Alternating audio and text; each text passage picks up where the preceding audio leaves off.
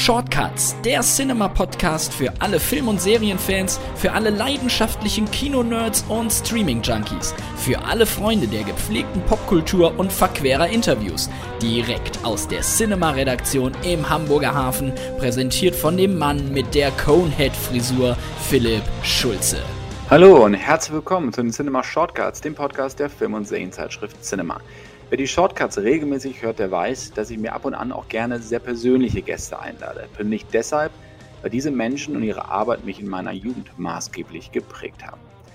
Einer dieser Menschen ist Professor Christian Brun, ein Mann, dessen Melodien deutsche Musikgeschichte geschrieben haben und dessen Kompositionen für Serien wie Captain Future in die Popkultur eingegangen sind. Künstler wie Daft Punk könnte ich mir ohne Christian Brun und Captain Future kaum vorstellen.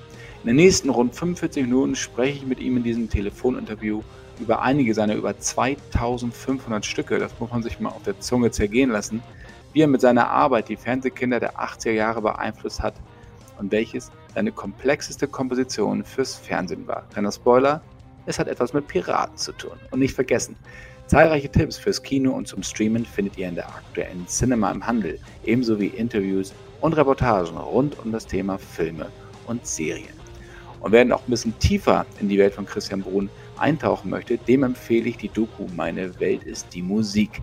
Die soll, oder die gab es schon mal im Kino, nämlich Anfang 2019. Die soll aber 2022 noch einmal in die Kinos kommen. Und wenn ihr dann die Gelegenheit habt, diesen Film zu sehen, auf jeden Fall wahrnehmen. Jetzt aber wünsche ich euch ganz, ganz viel Spaß mit Professor Christian Brun. Lieber Professor Brun, herzlich willkommen zu den Cinema Shortcuts. Es ist mir eine große Ehre, Sie heute begrüßen zu dürfen, denn Sie haben den Soundtrack meiner Kindheit komponiert. Das hören Sie wahrscheinlich nicht zum ersten Mal, oder? Nein, gewiss nicht. Nein. Das ist ja alles so um in den 80er geschehen, also gute 40 Jahre her. Guten Tag übrigens. Ja, aber es ist noch sehr präsent und äh, genauso wie Ihre Musik noch eigentlich immer weiter gespielt wird. Ist Ihnen eigentlich bewusst, wie Sie eine ganze Generation von Fernsehkindern mit Melodien von Tim Thaler, Patrick Packard und Captain Future geprägt haben? Ja, das weiß ich, weil ich nach wie vor wöchentlich mehrere E-Mails bekomme von inzwischen natürlich erwachsen gewordenen Menschen, die äh, genau das mir äh, mitteilen. Und äh, sie glauben nicht, das freut einen mehr als jedes Gut und Geld, weil das ist die äh, menschliche, persönliche, direkte Zustimmung, Anerkennung, äh, das ist äh, für einen Künstler das Allerbeste. Was, was steht in diesen E-Mails, die Sie bekommen? Ja, das, das, genau, was Sie auch. Das ist eben der Soundtrack der Jugend war, dass äh, die äh, Musik besonders, äh, dass sie die Musik besonders schön fanden, die, die Fans, die Hörer, die Zuseher und äh, dass sie sich auch, äh, dass die Musik sich irgendwie von anderen Musiken positiv unterscheidet. Ja, äh, ich bin ja kein Sonderling, aber äh, meine Musik ist immer ein bisschen besonders gesponnen. Also ist nicht der, der, der Mittelweg immer. Ne? Ist nicht, es ist nur eine, so ein Mittelweg wahrscheinlich von etwas Schweres zu machen, aber dabei leicht zu wirken, oder? Auch das ist auch ja, genug. Ja, es ist, äh, ich komme ja von der Klassik und, und ich komme vom Jazz. Und wenn das zusammenkommt, dann kommt eben ein bisschen mehr raus als nur reiner Pop. Ne? so so drücke ich es mal aus, ja. Sie haben im Laufe Ihrer über 70-jährigen Karriere 2500 Stücke komponiert. Das muss man sich mal auf der Zunge zergehen lassen. Und äh, allein für Marie Mathieu über 100 Chansons. Wie schwer war es so, wenn Sie zurückblicken, dabei, oder ist es heute auch noch, Sie komponieren ja noch immer, sich nicht zu wiederholen? Ich, das ist das Problem, habe ich eigentlich nicht gehabt. Äh, die, die, wir haben zwölf Noten, wenn, wenn Sie da äh, das faktisch sehen, die lassen, sich in unzähligen Kombinationen zusammenstellen. Und äh, mir ist auch lieb, wenn die Zeile zuerst da ist, dann fällt mir auf die Zeile äh, etwas ein. Und das ist dann immer sowieso anders als die vorherigen Zeilen. Verstehen Sie? Äh, und ähm, äh, nee, also ich mich selbst plagiiert habe ich äh, kann ich mich nicht erinnern, das getan zu haben. Es ist manchmal so, wenn man ein, wenn, wenn einem vielleicht auch gar nichts einfällt zu irgendeinem Thema, was man vorgegeben bekommt, ob es jetzt ein Schlager ist, ob es jetzt eine Jazzkomposition ist oder halt auch eine TV- oder eine Serie beziehungsweise ein Fernsehfilm, ist es dann manchmal schwer nicht zu sagen, ach, eigentlich habe ich schon mal sowas ähnliches gemacht, ich gehe nochmal zurück und höre mir das nochmal an, um es nochmal neu vielleicht zu arrangieren? Es ist so, also Sie müssen unterscheiden zwischen Illustrationsmusik und Schlagern. Wenn man einen Hit-Schlager hat, wie Liebeskummer lohnt sich nicht, dann sollte die Folge etwas ähnlich sein. Und das war sie bei Christian nie nach Mitternacht. Das war ziemlich derselbe Beat, das war ziemlich derselbe Stil, aber natürlich eine andere Melodie. Äh, Im Film ist es so, grundsätzlich, äh, wenn es fröhlich ist, ist es Dur, wenn es traurig ist, ist es Moll-Tonart. Ja. Und äh, da ist man ja durch die Bilder so beeinflusst, dass ganz von selbst etwas Neues entsteht. Das ist also äh, die Kiste äh, bei der Mireille Mathieu, da haben wir das Pariser Kiste genannt, weil wir sehr viele Lieder zunächst mal über Paris und Umgebung und Avignon äh, gemacht haben, Pariser Tango und was weiß ich alles. Ähm, aber äh, das, da waren die Themen, das das Hauptsache, äh, die waren die Themen die Hauptsache und äh, die Musik war natürlich ähm, etwas äh, äh, gallisiert, französisiert, ja. Im Film äh, kommt, es kommt was Neues. Wir haben gerade von den Bildern gesprochen. Ist es, meinen Sie die Bilder, die Ihnen, die sich bei Ihnen im Kopf manifestieren, wenn Sie komponieren? Oder meinen Sie die Bilder, die Sie sehen, die schon gedreht sind, die Sie unterlegen müssen? Ich meine die Bilder, die der Regisseur mir vorlegt äh, und äh, von denen er erwartet, dass ich seine Stimmung verstärke. Die Musik ist ja beim Film emotional und die die hilft, die Sache rüberzubringen, die, die äh, verstärkt die Intentionen des Regisseurs, die dient sozusagen. Aber äh, da ich ein, gleichzeitig ein optischer wie ein Augenmensch bin, äh, rede ich natürlich von den Bildern, die der Regisseur gemacht hat. Haben Sie, aber Sie haben auch ähm, Melodien für Serien komponiert, ohne etwas gesehen zu haben, oder? Äh, nein, eigentlich nicht. Äh, ich habe nur für Captain Future ein Thema verwendet, was ich eigentlich für was anderes angeboten hatte, was aber nicht genommen wurde. Das war mit Hörnern, das war irgendein Western, das war damals noch mit Hörnern äh, äh, und, und äh, ohne diesen, äh, ohne die Kantilene und ohne Streicher. Und äh, da habe ich gesagt, ich habe eigentlich eine, eine, ziemlich gute Melodie für so eine Zukunftsvision, Captain Future. Und dann habe ich es völlig umgearbeitet und habe es dafür genommen und siehe, es ist ein Kultsong daraus geworden. Der ganze Soundtrack. Also es ist ja nicht nur der, die Titelmelodie von Camp ja, Future, ja, sondern ja. Die, die Teilstücke, die da kommen, die, mit denen man auch immer heute ja noch äh, verschiedene Szenen assoziiert. Das ist ja schon an sich ein Geniestreich, das überhaupt hinzubekommen. Ähm, ja, weil das eben, weil das eben so eine Mischung aus, aus Pop, Jazz, äh, Disco, und äh, die Musiker war und die Musiker hatten verhältnismäßig Freiheit, durften auch mal ein bisschen improvisieren und so und auch anbieten. Im Schlager ist, ist die Partitur fertig, da liegt äh, die Bassstimme fest und da liegt alles fest. Ja? Äh, und bei, gerade bei Captain Future haben wir uns die Freiheit genommen, äh, gleichzeitig zu spielen, gleichzeitig ein wenig zu gestalten. Sie haben vorhin gesagt, dass Sie äh, ursprünglich aus der Klassik kommen beziehungsweise aus dem Jazz? Ja, beides. Also ich, ich habe Musik studiert, habe natürlich mit klassischem Klavier angefangen und äh, Instrumentation, Harmonie, der Kontrapunkt. Und äh, dann kam äh, mit dem äh, entsprechenden Alter kam dann die, der Jazz dazu. Also es ist äh, für mich die ideale Mischung. Wie war, der, wie war der Übergang für Sie zur, ich nenne das mal Unterhaltungsmusik, also zum Schlager? War das? Ich habe ich hab mich zum Leidwesen meiner vor allen Dingen meines Vaters, immer schon für, für Schlager, für Pop und für Big Band Musik und, und äh, für Gesang und, und äh, auch alte Schlager äh, interessiert. Und also ich hatte immer ein Herz für auch ganz einfache Musik. Also es musste nicht ganz verkopft sein, ganz viele Wendungen noch in der Musik haben, sondern auch klar für den, ich sag mal, für die Masse, äh, die zu bewegen. Es ist ja die Hauptsache in der Musik ist nach wie vor die Melodie. Heute, zwar, heute haben wir zwar ganz kurze Melodiestückchen, Phrasen, ja, die, die sich unendlich wiederholen. Früher waren die Melodiebögen etwas länger, aber ähm, die äh, Notenfolge an sich, die Melodie, ist nach wie vor das Wesen der Musik an sich. Wurde man damals als Sie angefangen haben, von der Klassik und Jazz auch Schlager zu komponieren, wurde man als Unterhaltungsmusiker äh, manchmal ein bisschen belächelt? Also äh, zwei Stadien. Äh, mein Vater äh, verstand den Jazz nicht und äh, missbilligte äh, meine Arbeit im Jazz.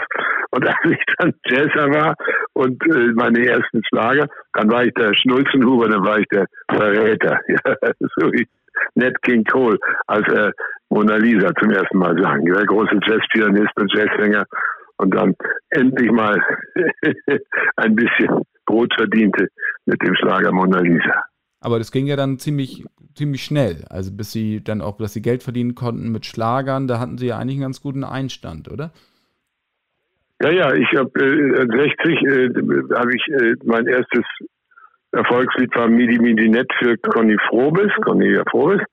Und 62 habe ich dann die Schlagerfestspiele in Baden-Baden gewonnen mit zwei kleinen Italiener. Ich kam, ich bin ja in Österreich aufgewachsen und habe ein großes Herz für die österreichische Volksmusik.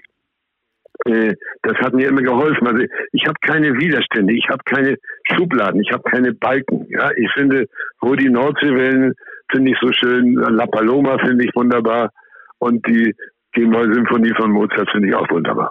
Es ist ja auch so, dass Schlager wird ja auch heute noch immer gerne belächelt als, äh, ich sag mal, Rumtata-Musik und man schwelgt und sowas. Aber wenn man sich ihre ähm, Lieder anguckt, auch gerade, Sie hatten gerade zwei kleine Italiener erwähnt, gesungen von Conny Frobis, äh, da geht es ja auch um, um Migration, also es geht um die Gastarbeiter, die hierher gekommen sind und ihre Heimat vermissen, richtig? Ja, mein einziges Leid, das war äh, das erste Gastarbeiterlied, zehn Jahre vor griechischer Wein. Und griechischer Wein ist das größte Gastarbeiterlied und tausendmal besser als meins. Das ist, das muss ich hinnehmen, aber da bewundern für mich das Wichtigste ist, äh, bin ich einfach ein ganz großer Bewunderer von Udo Jürgens und von griechischer Wein. Ist es denn so, also wenn man ihre, ihre Songs, die kennt man alle. Also zwei kleine Italiener haben wir gesagt. Ein bisschen Spaß muss sein, Roberto Blanco. Und Wunder gibt es immer wieder, gesungen von Katja Epstein. Aber im Gegensatz zu vielen ihrer Kollegen haben sie, so ist es mein Eindruck, auch über die Jahre nie die Öffentlichkeit gesucht.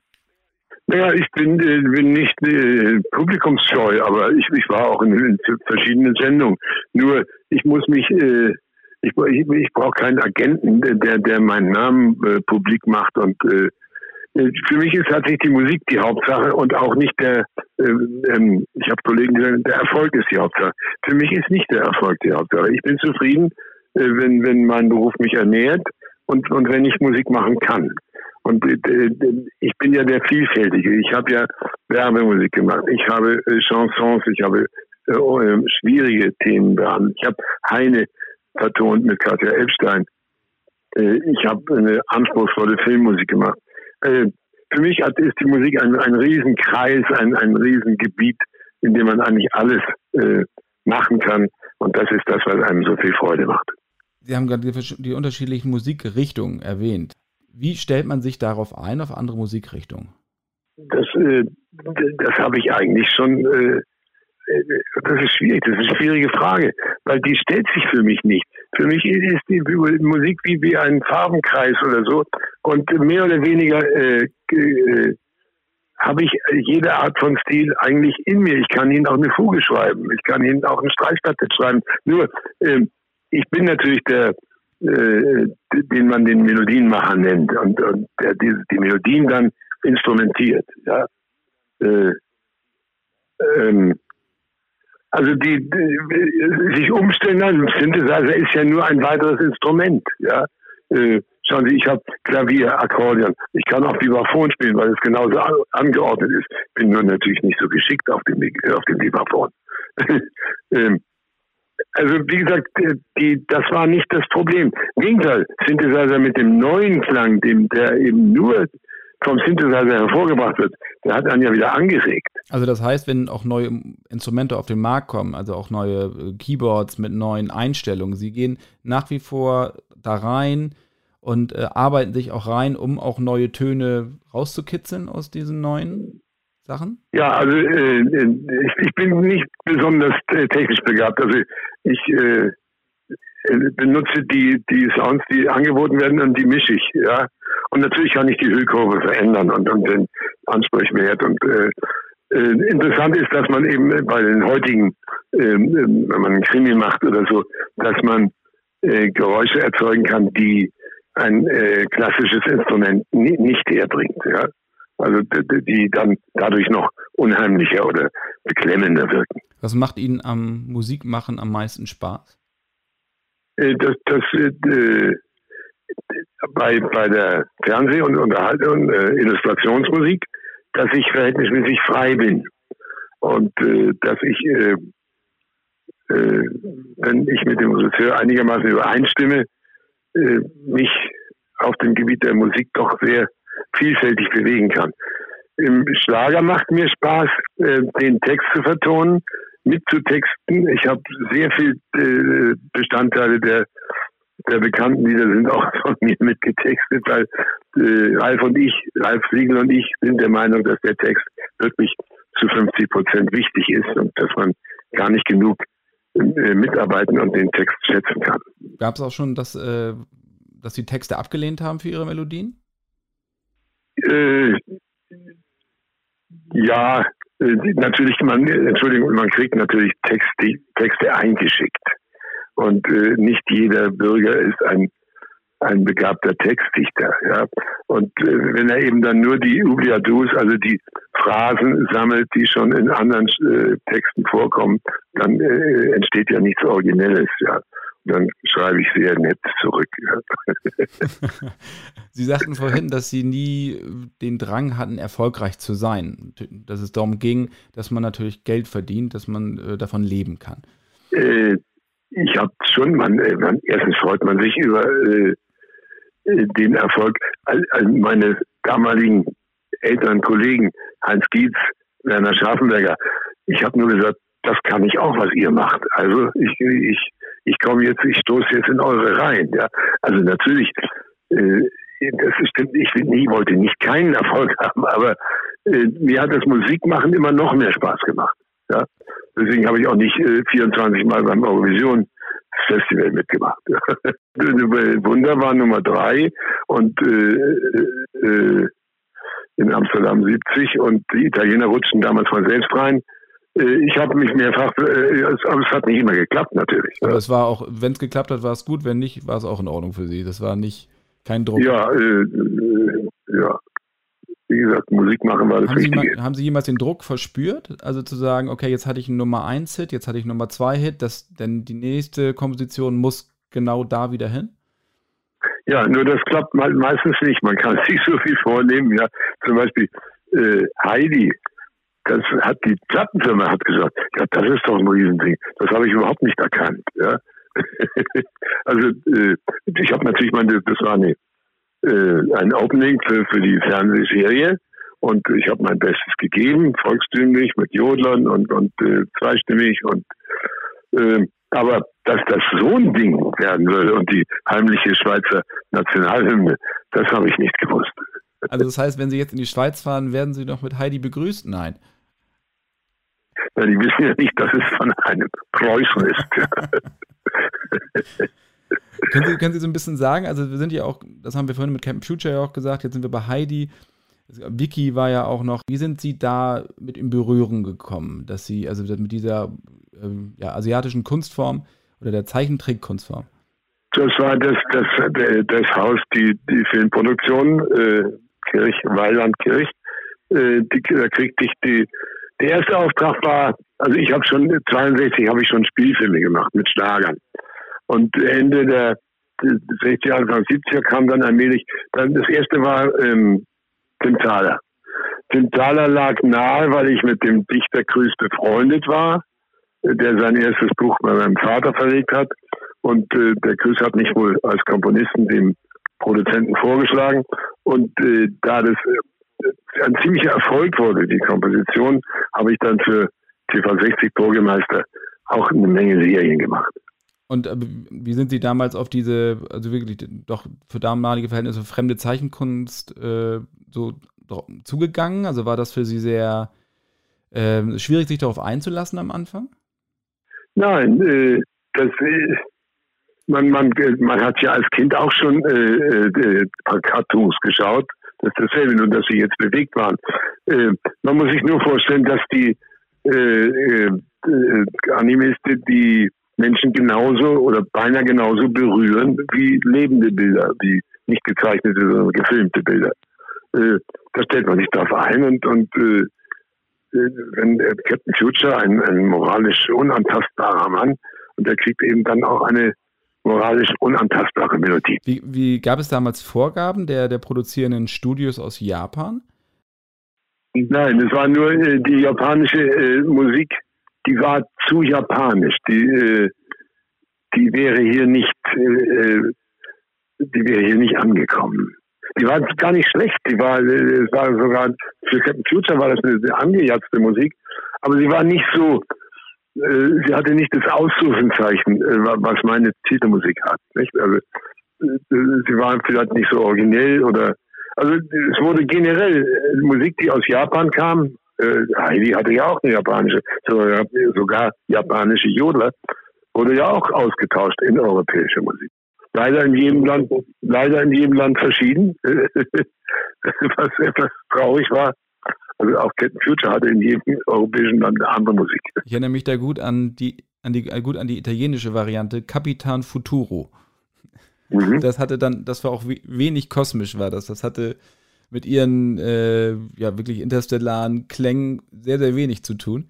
Bei Captain Future, was mich dann halt einfach auch so ein bisschen interessiert ist, gab es da Inspiration, wie sie da rangegangen sind an so ein Weltraummärchen? Nein, äh, ich meine, ich kannte natürlich die, die Bilder, ja. Und äh, es gibt ja, der Synthesizer produziert ja verschiedene Sounds, die ganz genau astromäßig sind, ja. Die, die sind, äh, man kann also dieses, was weiß ich alles, äh, das kann man äh, hervorragend dafür einsetzen, äh, äh, unter der Musik und auch als Teppich äh, unter, unter den Dialogen.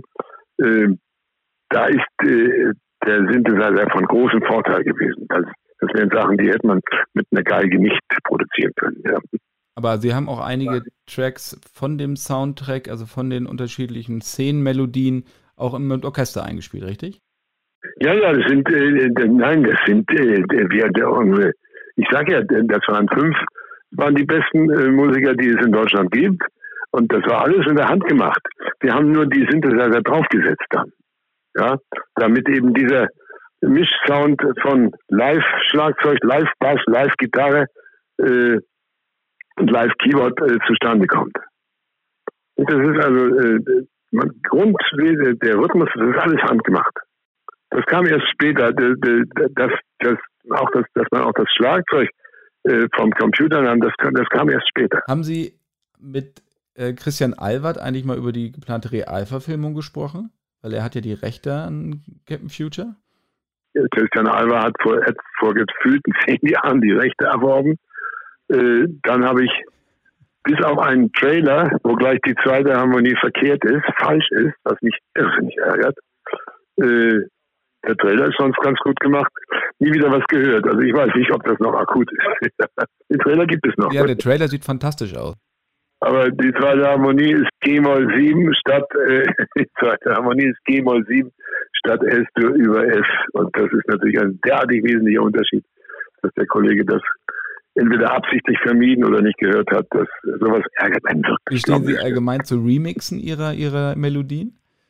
Äh, es gibt ja von Hammerstein oder von, gibt ja auch von Ketten schon unzählige, unzählige. Nur, ich meine, äh, was soll es, wenn zunächst 32 Takte Schlagzeug erklingen und dann kommt ganz im Hintergrund ein bisschen Thema und dann kommt wieder Schlagzeug. Äh, äh, es gab auch eine, eine ganzes Album, Captain Future Reanimated. Da habe ich gleich gesagt, äh, das heißt wiederbelebt. Das muss man nicht wiederbeleben, ja. Wirklich nicht. Aber es gelang, ist dann auch nicht gelungen, ihn wieder zu beleben, weil er eben nicht wiederbelebt werden musste, weil die Originalaufnahme doch besser ist. Ja. Wenn ich mir auch noch ihr, ihr Öre so angucke, wir hatten ja schon einige Titel erwähnt, also von Vicky, Heidi Sindbar, Tim Thaler, Silas, Manny der Libero, Jack Holborn, eins meiner absoluten Lieblingsstücke, dieses Orchestrale, dieses wirklich, da hat man das Gefühl, auf dem Schiff zu sein und auch hat man so den Geist der alten Piratenfilme. Und da auch natürlich sowas wie die Wicherts von nebenan. Da oute ich mich jetzt als äh, Fan dieser Serie, meine Lieblingsfamilienserie aus den 80ern. Das ist Man muss ja auch mal so seine Leichen im Keller haben, was die, was die eine oder andere Serie anbelangt.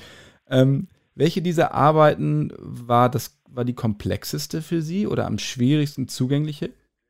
Die Jack Holborn äh, war natürlich das äh, herausforderndste Werk mit, mit äh, einem Symphonieorchester von 50 Mann und einer äh, Musik, die teilweise wirklich an die Grenze des Verständnisses des durchschnittlichen Publikums geht. Ja, das ist so ein bisschen wie, wie Gustav Holst. Äh, also da sind schon sehr schrille Dissonanzen vorhanden. Äh, aber äh, das macht eben äh, dem gestandenen Musiker wie mir macht es schon Spaß. Also das war schon sehr interessant, dass ich da mal endlich für zeigen konnte, was ich eigentlich drauf habe, dass ich eben auch für großes Orchester schreiben kann. Wie lange haben Sie da an dieser Arbeit gesessen? Ein paar Wochen, ja. Äh, ich musste ja teilweise den Film abstoppen und äh, dann musste ich mir ja äh, dort, das, das geht, geht, nicht ganz so schnell wie ein Schlager, weil man ja äh, ich arbeite gar nicht am Flügel, ich arbeite am Schreibtisch. Ne? Und äh, da kommen die Themen so nach und nach, kommen sie dann ins Notenpapier. Ne? Die Musik in meinem Kopf wird zu Noten.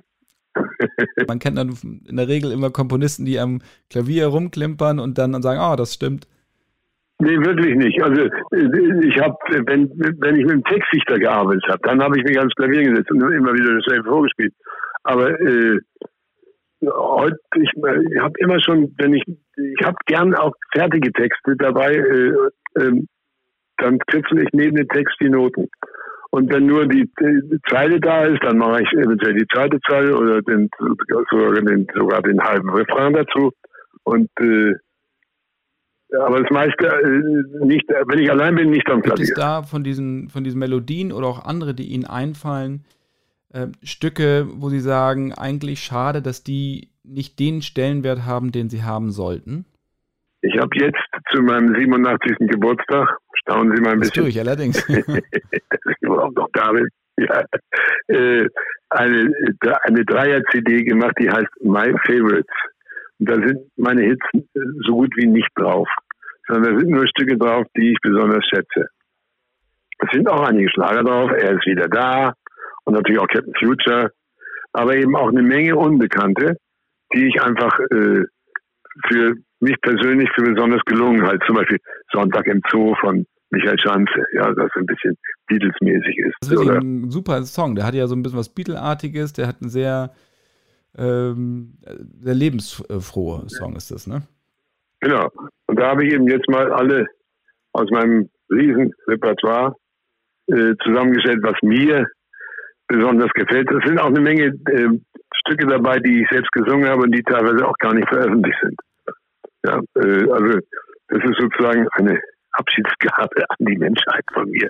Also aber schon ein perfekter Tipp für Weihnachten, sich diese Dreierbox zu holen, My Favorites von Christian. Ja, die ist gar nicht, die, äh, die werde ich nicht veröffentlichen können. Aber es sind eben, es, das Typische ist, es sind die einfachsten Stücke sind zu Hits geworden und je komplexer es wird, desto weniger Hit wird es. So. Woran liegt das? Weil diese komplexen Sachen nicht ins Ohr gehen so schnell? Äh, nicht, äh, ja, die sind äh, zu anspruchsvoll, zu, zu, ja, eben zu kompliziert, wie das Wort sagt. Ne? Also von meinen Fernsehmusiken hat am wenigsten äh, äh, Anklang oder sagen wir mal Zuspruch gefunden äh, Jack Holborn, weil das ist einfach zu zu schwierig für einige. Für alle, die Jack Holborn noch nicht kennen, bitte unbedingt reinhören. Ähm, da gibt es äh, auch sehr schöne, und nicht nur den Titeltrack, da gibt es ja auch noch sehr viele andere Sachen da in dieser Serie mit Patrick Bach. Lohnt sich auf jeden Fall. Können Sie, können Sie jeder Musik etwas abgewinnen? Leider nicht. Was heißt leider? Ja, ich bin zum Beispiel absolut, ich äh, kann Herrn äh, Richard Wagner überhaupt nicht leiden. Ich, ich kann wirklich, ich hätte tausend Argumente, warum ich sie nicht leiden kann. Und ich kann, könnte das auch begründen. Ich nenne Wagner immer die Unterhaltungsmusik der gebildeten Stände. Das ist sehr geschickt instrumentiert. Wir haben alle äh, ungeheuer von seiner Instrument Instrumentationskunst gelernt. Aber äh, ich tue mich ausgesprochen schwer. Und es gibt ein paar äh, Kollegen äh, aus der früheren Zeit, wo ich die Operetten nicht so schätze. Dafür schätze ich zum Beispiel sehr den Vogelhändler von Karl Zeller oder die Dollarprinzessin von äh, Leo Fall. Ja, Sie sehen also, wie weitreichend ich zurückgehe in meinem Geschmack. Und was ist mit, mit modernerer Musik?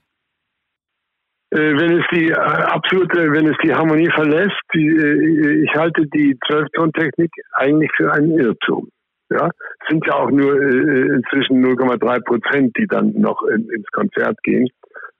ich kann, ich kann es analysieren. es wird mir auch, ich kann es auch anhören. Aber ich halte es für nicht den richtigen Weg. es ist konstruiert, es ist kühl, wie Adrian Leverkühn in Dr. Faustus von Thomas Mann. Also das ist die Zwölftontechnik.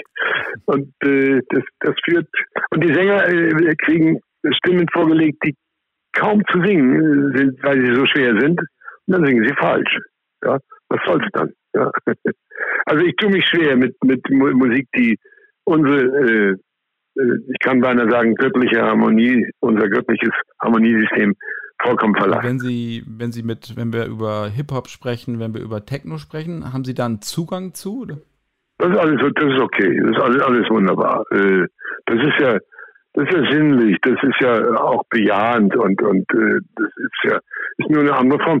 Äh, wir haben das Problem, dass natürlich früher hatten wir 10.000 bis 20.000 GEMA-Mitglieder, heute haben wir über 70.000. Das sind natürlich nicht alles kleine Beethovens. Und die haben alle kleine Computer, wo sie, wo sie alle kleine Melodien und kleine, kleine Stückchen machen können. Ja. Äh, aber wir Fachleute sprechen von Erfindungshöhe. Und äh, daran mangelt es natürlich manchmal, nicht wahr?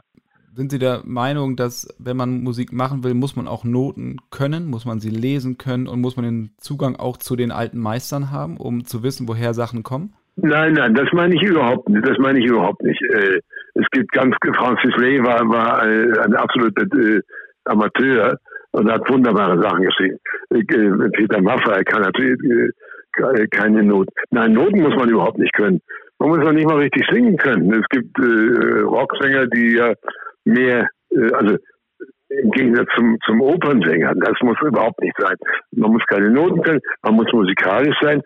Da ist ja nur, was die, die, die Menschen anspricht, nicht? Was ihnen in die Seele geht, was ihnen also möglicherweise, was sie auch tröstet, was ihnen Freude macht. darum geht es in der leichten Musik. Die Musik ist, die leichte Musik ist harmlos. Gibt es, wenn Sie so gucken, verfolgen Sie auch die Arbeit von ähm, jungen Kollegen aus der Film- und Fernsehbranche, wie die Sachen unterlegen, musikalisch illustrieren? Ja, natürlich. Ich werde mich jetzt da im Kommentar sehr zurückhalten, äh, weil äh, es nützt ja nichts, Synthesizer anzuwerfen, sich dann noch, meistens sind sie ja heute zu zweit. Der eine macht die Noten und der andere macht die das Sounddesign, also die Geräusche, ja. und da gibt es natürlich schon Sachen, die sagen wir mal, sehr, sehr einfach gestrickt sind. Ja. Sich sehr nach Fließband anhören wahrscheinlich. Ja, also äh, wo es eben an der Erfindungshöhe mangelt und, und äh, die zwar die Wünsche des Regisseurs erfüllen, aber äh, für mich emotional nicht ausreichend sind. Welche Kollegen schätzen Sie, national wie international?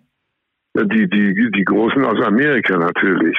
Also von, von Ernest Gold bis John Williams natürlich, das sind Meister, ja. Äh, neuerdings haben wir ja äh, Hans Zimmer. Aber äh, das Ergebnis ist ja auch gut. Also äh, immer wenn, wenn die, für Musik gilt ja, was ich generell sage. Was Kunst ist, erweist die Zeit. Das heißt, wenn es sich hält, dann war es Kunst. Ähm, aber was ich bei Ihnen, bei Hans Zimmer zum Beispiel mag, ist, dass er experimentiert mit Instrumenten, die ich teilweise gar nicht aussprechen kann und die er auch aus anderen Kulturen ja holt, ähm, um einfach neue Klangteppiche auch zu erzeugen. Ist richtig, aber es bleibt alles mehr oder weniger tonal und äh, deswegen äh, spricht es auch die Menschen noch an. Ja? Also wenn es, äh, sagen wir einfach ausgedrückt, zu schräg wird, dann, äh, ich habe manchmal äh, den Fall gehabt, da habe ich äh, bei normalen, also bei, bei Serien und so. Das, Herr Bohn, das ist, äh, das, das, das klingt zu bedrückend. Das können Sie nicht machen. Es ist ja letztendlich geht es ja alles gut aus. Also ein bisschen sanfter bitte, Herr Brun. Ja. Und, äh, wie schwer, wie schwer war es, ja? ja. Wie schwer war es in dem Zusammenhang, Tim Thaler, das ist ja ein sehr melancholisches Titellied, dann plötzlich am Ende, wo alles ja gut wird, dann auch wieder einzusetzen? Da haben wir uns lange überlegt. Dann haben wir es äh, auf Tour, es war grauenhaft auf Tour. Und da ja äh, zwölfmal diese Mollmelodie erklungen war, erklang sie eben einfach auch am Schluss äh, es ist ja seine Melodie. Und da er den ganzen Film über traurig war, passt es ja auch am Ende hin. Ja. Also wir haben es wirklich überlegt, aber äh, äh, das, äh, die Marke war wichtiger. Ja, verstehen Sie? Nicht die Marke war eben da da da da da da da ja. Und das, das ist auch am Schluss, man hätte was eine normale, bombastische Filmmusik am Ende nehmen können, aber es hätte auch wieder nicht zum ganzen Thema gepasst. Also es wurde sehr wohl überlegt und wurde so entschieden. Hat diese Leidenschaft jemals gedroht nachzulassen im Laufe der Jahre? Gab es mal eine Phase? Nee, ich habe äh, ich hab hier äh, äh, trotz der überaus schlechten äh, Entlohnung der Urheber habe ich hier Spotify und äh, ich bin jeden Tag, irgendwas höre ich mir jeden Tag an Spotify an, ob Jazz oder ob, ob eine alte Operette oder ob Grund in der Lobau gesungen von Peter Alexander, ein ganz wunderbares Lied, äh, oder eben neuen Jazz von Gordon äh, Goodwin, Gordon Goodwin, diese Superband. Äh, nein, ich bin äh, offen für alles und, und interessiere mich auch für alles. Es gab auch nie, wo Sie mal sagten, ich habe eigentlich jetzt mal die Schnauze voll? Ich hatte mal, ich habe äh, ein paar 15 oder mehr Jahre Werbemusik gemacht. Und schließlich musste ich erkennen, dass die, die Leute stubborn sind, äh, nicht belehrbar. Man, man bietet drei äh, verschiedene äh, Demos an, Jingles, ja, drei verschiedene Formen, dann nehmen sie den schlechtesten, obwohl äh, der andere ist origineller. Ausnahme äh, ist, auch, ist auch passiert bei Meka oder bei äh, gegen ihre Zukunft ein Zuhause. Am Ende, äh, wenn man mir sagte, die Musik klingt nicht schokoladig genug, da wird man schon äh, stutzig.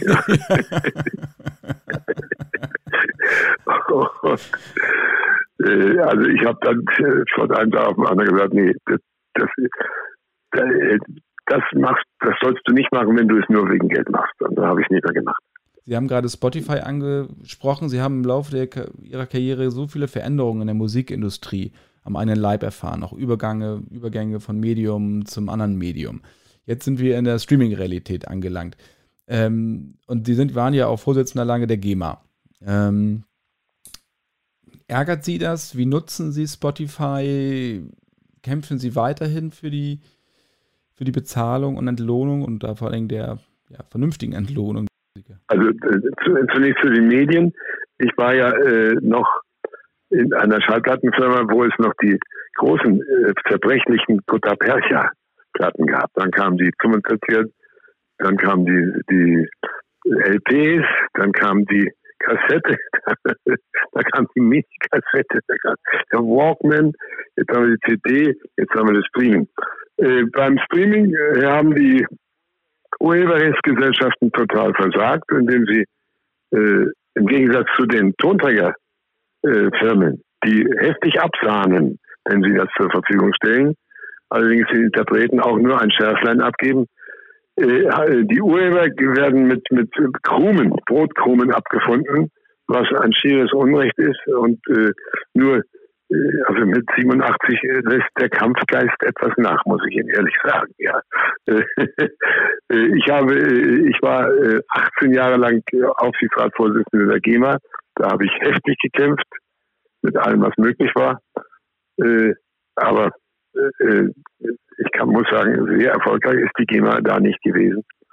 Und äh, auch unsere Schwestergesellschaften auf der Welt, die eigentlichen Erfinder äh, dieser Lieder äh, und die Textdichter und Verleger sind absolut benachteiligt. Haben Sie diese Entwicklung kommen sehen? Äh, ja, äh, denn äh, mit am, am, Verkauf von, von haptischen Tonträgern waren ja, da gibt's ja die, die direkte Beteiligung. Und jetzt ist eben, äh, jeder kann was uploaden und, und jeder kann äh, es im Netz abspielen. Und äh, es waren ja, die Auswüchse, Auswüchse waren ja am Anfang noch, wie ist das, äh, oder wie ist das erste Ding, was wieder weg war? Ja, Napster. Ja, ja, Napster. Okay. Nadel ist gut. ich weiß, wer Nadel war, ja. Äh, da, also es ist, die, die, man hat die, die, Urheber über den Tisch gezogen. Und das ist bis jetzt äh, nicht, nicht äh, verbessert worden. Das, das, das, das äh, bedrückt mich sehr. Vor allem, wenn man sich anguckt, wer den Markt bei Spotify dominiert und wirklich Geld damit macht als Künstler, sind ja dann doch nur einige wenige, die, äh, und es lässt sich ja auch leicht manipulieren. Ich fand einen Aspekt in der Doku noch sehr interessant, dass sie sagten, sie würden Töne in Farben wahrnehmen. Ja, das habe ich leider in dem Film geäußert und daraufhin unzählige Anfragen und so. Äh, äh, das hat so einen komischen Fremd, das habe ich jetzt wieder vergessen, den Namen. Eigentlich müsste ich ihn parat haben. Äh, es gibt ganz viele Leute, wo, die, die, wo Zahlen oder Buchstaben oder eben Töne gewisse Farben haben. Nur, das sind Einzeltöne. Es wird kein Gemälde daraus. Ja? Nur ich verwende zum Beispiel im, im, im äh, Computer, wo wir die einzelnen Spuren, da sind bei mir die sind die Streicher grün, sind die äh, Gitarren äh, blau, Schlagzeug ist rot, Klavier ist schwarz und weiß, ja. Aber das ist eine Einordnung. Äh, äh dass also Menschen äh, Buchstaben, Zahlen und Tönen gewisse Farben geben, ist äh, üblich und ist nichts Besonderes und hat weder was ja, das ist einfach so. Sie, Sie, sagten gerade, dass, äh, oh Gott, hätte ich das, nach dem Motto, ich hätte ich das lieber nicht gesagt in der Doku, weil ich dann so viele Fragen bekommen habe. Was wollten denn die, die Kollegen oder die, die. Ja, die wollten wissen, ob ich, ob ich danach komponiere und ob es dann ein Gemälde gibt und ob wie sich die Farben dann mischen und dieser. Nein, es sind nur einzeln. Es ist nicht äh, äh, zusammen gibt's nie, hat es keine Farbe mehr. es ist eine schwarz-weiße Wobei, Partitur. wenn sie wahrscheinlich Captain Future als äh, Gemälde rausbringen, das wird nochmal ein ganz neuer Kunstzweig werden. Oh, da würde ich doch alle, da würde ich alle, das würde so bunt wie, wie äh, modernes, äh, abstraktes Gemälde werden. Ja, das ja. gibt es auch einen Markt für. Professor Both, auf was können wir uns in der Zukunft noch von Ihnen freuen? Sie sind ja, Sie arbeiten ja nach wie vor. Ja, ich habe zwei, in letzter Zeit zwei kleine Werbemusiken gemacht. Ich staune selbst darüber. Äh, ja, aber es, äh, also Sie können nicht mehr auf sehr viel hoffen. Vielleicht äh, werde ich nochmal was Instrumentales los. Äh, die, für die derzeitige Popmusik bin ich nicht geeignet. Das ist, äh, das ist wirklich eine andere Welt. Und da ist meine Welt wiederum zu sehr different davon. Also, Warum ist das eine andere Welt? Äh, weil das, äh, die Lieder sind anders gestaltet und äh, ich komme ja, da komme ich ja doch. Im Grunde ist der, der Schlager ja eine, Abfolge, eine Folge der Operette. Also mit langgezogenen, ich wiederhole mich, Melodienbögen. Und äh, sechsmal oder achtmal äh, äh, eine zweitaktige Phrase zu wiederholen, Hänschen klein, Hänschen klein, Hänschen klein, das liegt mir nicht so, muss ich ehrlich zugeben. Aber ich, ich meine es nicht böse. Es liegt mir noch Aber nicht. Gab so. es Anfragen von auch Bands? Äh, nein, nein, um Gottes Willen. Ich gehöre, ich gehöre zum uralten Eisen und ich bin völlig unverwendbar. Ich bin Schrott, ich bin unverwendbar. Ja, so, so weit würde ich jetzt nicht gehen. Äh, nein, es ist wirklich mein, meine. Äh, äh, ich habe ein paar Sänger, die. Also, äh, Donato Plögert, ein Berliner Entertainer, der macht äh, auf Berlinisch äh, so eine Art Coupés. Das kann ich natürlich noch sehr gut. Dann äh, gibt es ein paar äh, junge Schlagersänger, die wollen äh, Schlager im Stil von ja, äh, 60er, 70er, 80er. Das kann ich auch. Aber äh, ich glaube, es hat wenig Sinn, wenn ich Helene Fischer was anbiete. Ja? Weil sie das auch, weil sie diese Musik auch nicht mögen, Nein, das, ich mag sie. Ich, ich finde äh, ich find Atemlos grandios, auch das Arrangement. Und ich finde vor allen Dingen, äh, bitte hackt doch nicht ewig auf der Helene Fischer rum. Das ist eine, ist eine großartige Sängerin. ich weiß Bescheid, ich kann das beurteilen. Die kann wirklich singen. Glaubt's mir, Leute. Mir geht es nur so ein bisschen um den, um den Schlager, weil es doch wirklich sehr, sehr gleich anhört. Also es geht gar nicht um Helene Fischer, sondern auch äh, bei vielen anderen. Es ist in der Tat, wie Sie sagen, immer gleich aufgebaut. Und der Beat ist auch austauschbar. Ja, es ist äh, im Grunde äh, Volksmusik mit etwas Rhythmus. Das ist perfekt. Und darf ich noch fragen, welche zwei Jingles Sie gemacht haben? War das sehr schokoladig oder? Nein, das war, ich glaube, das eine war ein Medikament und das andere war für ein Hotel. Ja. Okay. Was ist Ihr liebster Werbejingle, den Sie je komponiert haben? Äh, schwierig. Äh, wahrscheinlich doch Milka, weil auf den Satz Milka die zarteste Versuchung, seit es Schokolade gibt, eine einigermaßen singbare Melodie zu machen, war dann doch sehr befriedigend. Sehr schön. Vielen, vielen Dank, Professor Borund. Es war mir eine Ehre. Es hat unglaublich viel Spaß gemacht, mit Ihnen über so vielfältige Themen zu sprechen und wie Sie an Musik rangehen, wie Sie Musik sehen, buchstäblich. Sehr viel Freude gemacht. Schade, dass es diese Dreier-CD-Box nicht zu kaufen gibt. Aber wie gesagt, es sind, ein paar Sachen, die keiner kennt, weil es eben Demos sind, die ich gar nicht, die nicht veröffentlicht wurden. Alles klar. Vielen, vielen Dank. Herzliche Grüße ja. nach München. Ich bedanke mich bei Ihnen und Ihren Lesern und Zuhörern. Ich wünsche Ihnen alles Gute. Danke. Tschüss. Tschüss.